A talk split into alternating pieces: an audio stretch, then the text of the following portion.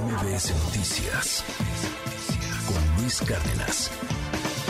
Es uno de los temas que seguramente pues ustedes en sus pláticas de café en familia, con amigos han quizá dejado de hablar un poco o mucho quizá el COVID-19.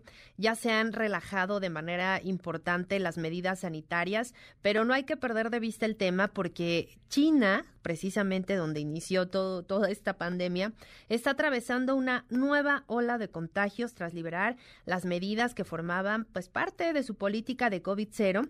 Se dejaron ya de hacer pruebas masivas y pues por eso hay más dificultades para saber con precisión cuántas personas en realidad están siendo afectadas pues por el virus.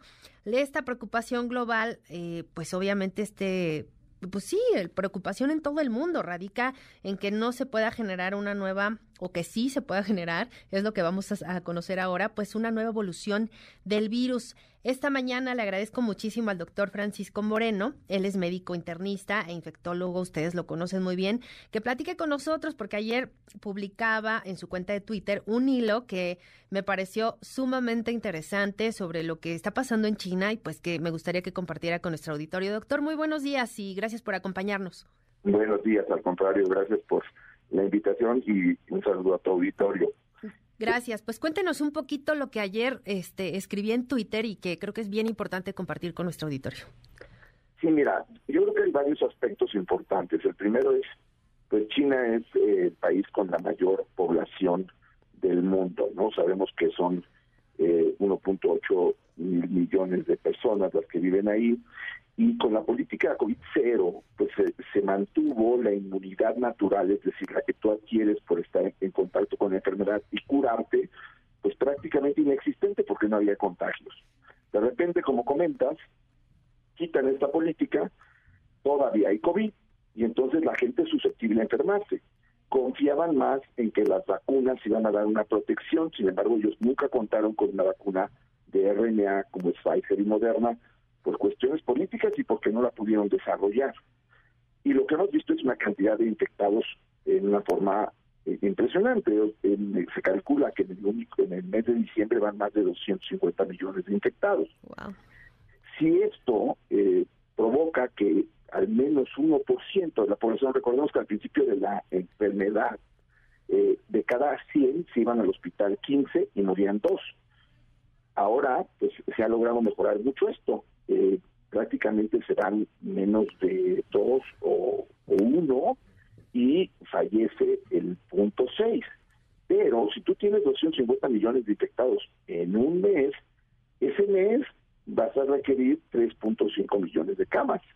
No hay manera de que tengas tantas camas de hospital disponibles con la tecnología que se necesita, porque lo vivimos en México. Camas, pues puedes tener, puedes abrir hospitales y todo, pero necesitas ventiladores, necesitas expertos en el manejo de esta enfermedad, y por lo tanto el número de fallecimientos que está habiendo en China, pues es, eh, eh, muy triste, porque se han saturado eh, las funerarias, etcétera. Ahora, ¿qué puede pasar? Pues al tener tantos infectados en un mismo tiempo, puede generar una nueva variante y eso pues sería peligroso para el, para el resto del mundo, porque entonces es como si otra vez terminó el círculo y empieza otra vez ahí. Y la otra cosa que preocupa es que tienen un manejo con animales exóticos muy peculiar, los chinos. Sabemos que los usan de alimento y los usan de mascotas. Entonces, ahí puede haber un animal que se infecte de este virus, que tenga un reacomodo genético, como ha sucedido, y que te vuelve a infectar al hombre. Y entonces ya no estás hablando de una variante, prácticamente estarías hablando de un nuevo virus. Entonces hay que estar muy atentos a lo que pasa en China. Ojalá y pues eh, la enfermedad se siga manteniendo como una infección ya más de tipo respiratorio, pues de la que estamos viviendo todavía en México, de la cual desafortunadamente sigue habiendo hospitalizaciones y, y gente que fallezca, pero no a los niveles que estaba en un inicio.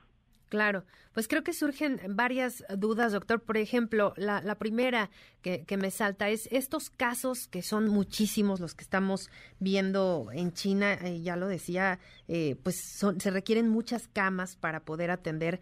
Pero qué tan letal puede llegar a ser ya esta pues última ola, qué tan graves se pueden llegar a poner los pacientes.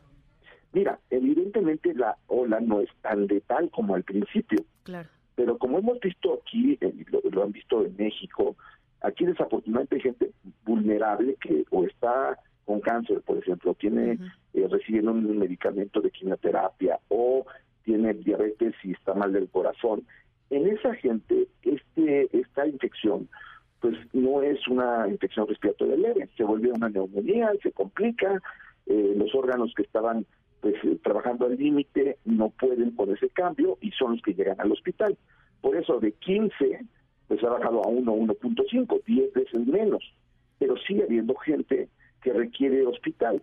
No parece ser que se trate de una, hasta este momento, una variante más agresiva o una variante muy diferente a lo que hemos visto, aunque no sabemos por la cantidad de pacientes que hay. Pero da la impresión que la cantidad de infectados es muy alta, los hospitalizados pues, es como del 1%, pero al ser una población tan grande, eh, eh, los hospitales eh, los hospitalizados son porque la misma enfermedad te lleva eso, igual que influenza, igual que otros virus, pero al estar infectados todos al mismo tiempo, pues se generan muchas camas necesarias al mismo tiempo. Claro, porque al final, bueno, pues sí son casos y ya decíamos, pues si, si se dejan de hacer estas pruebas masivas, también ya nos compartía usted esta cifra que me parece brutal, 250 millones de casos en lo que va de diciembre, pues imagínense, ¿no? Ahora sí que la cifra negra pues puede ser mucho mayor, aunque sí, eh, menos letal, pero no por eso deja de ser COVID, ¿no? Y no por eso deja de ser una variante más que, que a lo largo de, de los días o quizá de los meses pues se puede ir transformando en una distinta y distinta y pues que obviamente pues esto afecte a la población Ahora, me gustaría hablar de México en específico. Hemos visto que ya varios estados han estado regresando como medida obligatoria el uso de cubrebocas. ¿Cómo, ve este manejo que se ha estado dando en nuestro país?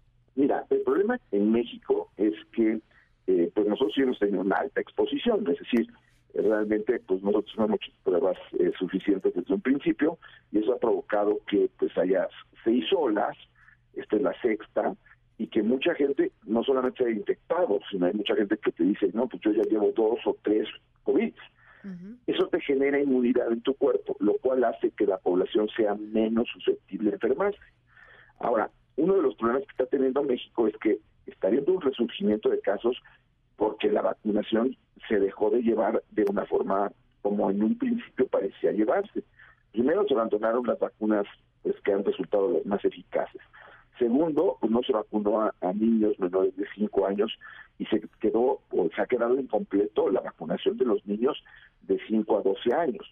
Eh, tercero, pues no tenemos eh, buenos refuerzos porque mucha gente ya lleva más de 10 meses, un año sin ponerse un refuerzo y, y, y los refuerzos que han, eh, pues digamos, no conseguido, sino querido el gobierno, porque es lo que ha hecho, pues no son muy buenos, o, digamos, ni siquiera sabemos qué tan buenos son, como, como el caso de Abdala. Entonces esto nos pone a nosotros susceptibles de que, así como en China, se encontró una población que no tenía una buena inmunidad por vacunas no buenas, y que la gente después de tiempo empieza a perder inmunidad o que están enfermas, pues se pueden enfermar. Entonces, estamos teniendo en México nuevamente hospitalizaciones, nuevamente casos graves, no en la magnitud que tuvimos afortunadamente en las otras eh, cinco olas.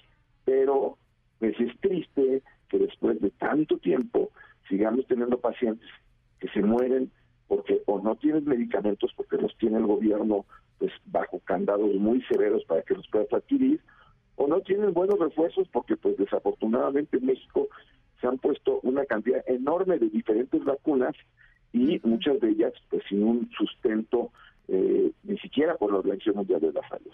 Justo para allá iba, doctor, eh, mencionaba la, vacuna Abdala, la, semana pasada platicábamos con, con Eduardo Clark del gobierno de la Ciudad de México en torno pues a esta, pues esta vacuna que es de origen cubano, que ya se está aplicando en la Ciudad de México, pero han tenido pues muy poca demanda, ¿no?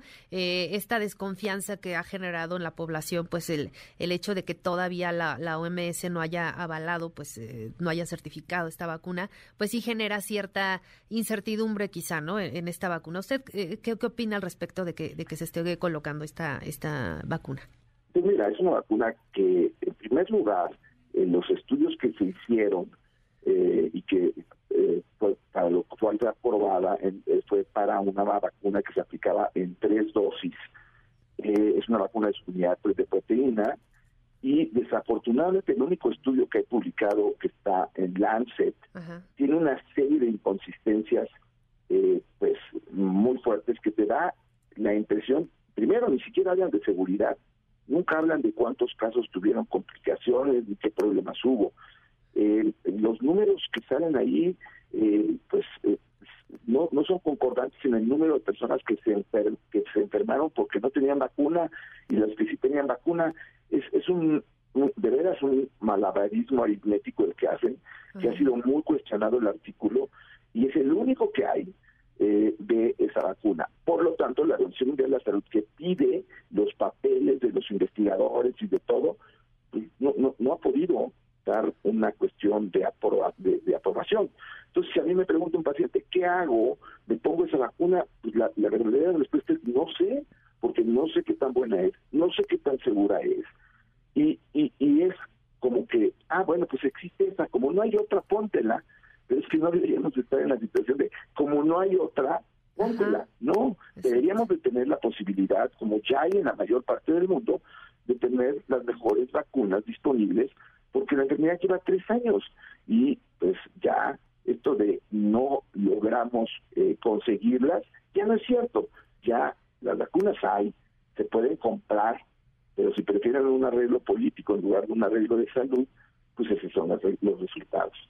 Y es que decíamos, ¿no? En, cuando estaba la, la época de, de, vacunación masiva, pues que ¿cuál es la mejor vacuna? Pues la que te toque, ¿no? Porque realmente no, no había la posibilidad, como en otros países, y me voy pues, lo más cerca, Estados Unidos, pues de que uno eligiera eh, eh, la vacuna, la marca, eh, que uno se pudiera poner en una farmacia muy sencillo, sin estas filas enormes, sin tanta tramitología, porque la verdad es que sí fue pues una, una campaña, creo yo, sí exitosa, porque pues se, se vacunó, pero al final del día, pues muchas personas eh, en un principio, pues las quejas recurrentes de que si no tenían eh, para el refuerzo el certificado anterior y que si no era tu grupo de edad te regresaban, etcétera, etcétera, etcétera, pues al final ahora tenemos, por lo menos en la Ciudad de México, esta, esta vacuna Abdala que, que pues sí ha generado mucha suspicacia. Eh, no ha tenido, por supuesto, el éxito que esperaban de las personas que aún no tenían pues su cuadro completo para reforzarlo, etcétera. Pues, pues sí, ahí están las vacunas y pues quién sabe si se logren aprovechar todas. Exacto, pero la diferencia entre en un principio y lo que está pasando ahora es que en un principio no tenías vacunas porque estaban acaparadas por el mundo. Y entonces, pues, te formabas en una cola y conseguías la vacuna que tú, que tú lograbas. ¿Sí? No, eso lo entiendo bien. Pero ahorita ya no es esa la situación. Ahorita es que al gobierno no se le dio la gana comprar vacunas buenas. Prefirieron comprarle la vacuna a un amigo político eh, sin tener la certificación y sin tener eh, pues la aprobación de la Organización Mundial de la Salud, que pues es el órgano que rige esto.